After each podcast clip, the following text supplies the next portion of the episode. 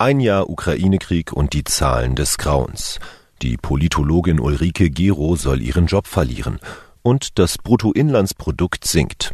Haben wir keinen Bock auf Arbeit? Das ist die Lage am Freitagabend. Spiegelredakteur Janko Tietz hat diese Lage geschrieben. Am Mikrofon ist Lukas Auer.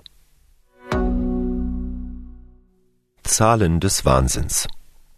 Am ersten Tag nach dem Überfall Russlands auf die Ukraine vor einem Jahr wurden bereits 59 Bodenkämpfe gezählt, 44 Drohnen- und Luftschläge, Artillerie- und Raketenbeschüsse und mindestens sechs gezielte Angriffe auf Zivilisten.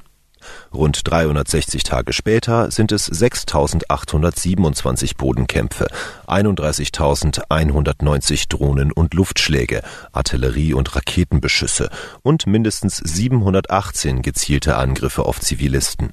Die Dunkelziffern dürften deutlich höher liegen. Schon allein die Zahlen illustrieren das Grauen, das Putins Krieg gegen sein Nachbarland, ein Land, das direkt an die Europäische Union grenzt, verursacht hat. Hinzu kommen all die Bilder, die Berichte, die vielen Schicksale der ukrainischen Bevölkerung. Insgesamt sind westlichen Quellen zufolge zwischen 30.000 und 40.000 Zivilisten in der Ukraine ums Leben gekommen, darunter mindestens 400 Kinder. Wladimir Putin habe gedacht, dass die ukrainische Verteidigung zusammenbrechen, Amerikas Entschlossenheit ins Wanken geraten und die Welt einfach wegschauen würde. Er hat sich geirrt, sagte der US-Verteidigungsminister Lloyd Austin anlässlich des ersten Jahrestages des Kriegsbeginns. Man kann heute nur zweierlei hoffen, dass die Welt auch weiter hinschaut und hilft. Man vergisst ja schnell, dass nicht nur Waffen helfen, sondern auch Wohnungen, Kleidung, Schul- oder Arbeitsplätze, und dass sich nicht nur Putin geirrt hat, sondern auch die vielen Beobachter, die davon ausgehen, dass der Krieg noch lange andauern wird. Was darf Wissenschaft? Ich weiß nicht, ob Ulrike Gero auch das Manifest für Frieden unterzeichnet hat. Ich könnte es mir gut vorstellen. Jedenfalls teilt sie auf Twitter fleißig die Tweets von Sarah Wagenknecht. Gero hat seit dem Wintersemester 2021-22 die Professur für Europapolitik an der Uni Bonn inne. Im Wissenschaftsbetrieb gilt sie seit Beginn der Corona-Pandemie als Enfant terrible, da sie sich zum Sprachrohr jener machte, die die Corona-Maßnahmen für überzogen hielten oder ganz ablehnten. Nach dem Ende der Pandemie fand Gero ein neues Thema, bei dem sie sich als Multiplikatorin für die angeblich Unerhörten verstand, den Ukraine-Krieg, der in ihrer Lesart ein Krieg des Westens ist. Nun scheint erstmal ihr eigener Wohlstand in Gefahr, denn die Rheinische Friedrich-Wilhelms-Universität Bonn trennt sich zum 31. März von der Professorin. Grund für die Kündigung ist demnach ein Plagiat. Die Universität Bonn bestätigte dem Spiegel, dass sie arbeitsrechtliche Schritte gegen Frau Gero eingeleitet hat. Wenn sie so lehrt, wie sie recherchiert, ist sie ihren Job wohl zu Recht los. Wer mag ihr die ganzen Namen nennen, die wegen Plagiaten bereits ihre Jobs verloren haben? Bock auf gutes Gehalt.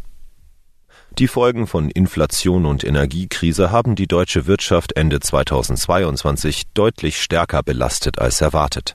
Das Bruttoinlandsprodukt sank von Oktober bis Dezember um 0,4 Prozent zum Vorquartal, wie das Statistische Bundesamt mitteilte. Bisher waren die Statistiker von einem Schrumpfen von 0,2 Prozent ausgegangen. Grund war vor allem, dass die privaten Konsumausgaben wegen der hohen Inflation um ein Prozent zum Vorquartal sanken. Damit steht die deutsche Wirtschaft weiter am Rande einer Rezession. Sie würde eintreten, wenn das BIP auch im laufenden Vierteljahr und damit zwei Quartale hintereinander schrumpft. Deutschland fehlen Hunderttausende Fachkräfte. Zugleich wollen viele lieber früher als später aufhören, träumen von der Viertagewoche. Steffen Kampeter, der Hauptgeschäftsführer der Bundesvereinigung der Arbeitgeberverbände, sieht das äußerst kritisch. Er fordert längere Arbeitszeiten. Zitat Wir brauchen mehr Bock auf Arbeit. Im Jahr 2022 sanken die Reallöhne um mehr als vier Prozent und damit das dritte Jahr in Folge. Es war der stärkste Reallohnverlust seit Beginn der Zeitreihe 2008. Vielleicht sollte sich der BDA-Chef mehr für gute Löhne einsetzen. Dann klappt's auch mit dem Bock auf Arbeit. Und dann steigen auch die privaten Konsumausgaben wieder. Was sonst noch wichtig ist. CDU fordert schärfere Sanktionen gegen Wagner-Gruppe. Die CDU drängt die Bundesregierung auf EU-Ebene, schärfere Sanktionen gegen die russische Wagner-Gruppe durchzusetzen. Vor allem Strohfirmen und Geldquellen sollen unter die Lupe genommen werden. Landgericht weist Klimaklage gegen VW ab. Ulf Allhoff Kramer sieht seinen Biohof durch den Klimawandel bedroht und zog deshalb gegen Volkswagen vor Gericht. Die Richter halten die Klage jedoch für insgesamt unbegründet. Drohnen sollen Rehkitze in der Erntesaison retten. Durch Mähdrescher sterben jedes Jahr tausende Rehkitze. Landwirtschaftsminister Özdemir verlängert nach Spiegelinformationen nun ein millionenschweres Rettungsprogramm.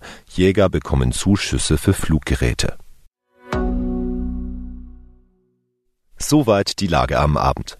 Alle aktuellen Entwicklungen finden Sie auf spiegel.de. Wir melden uns hier wieder morgen früh mit der Lage am Morgen.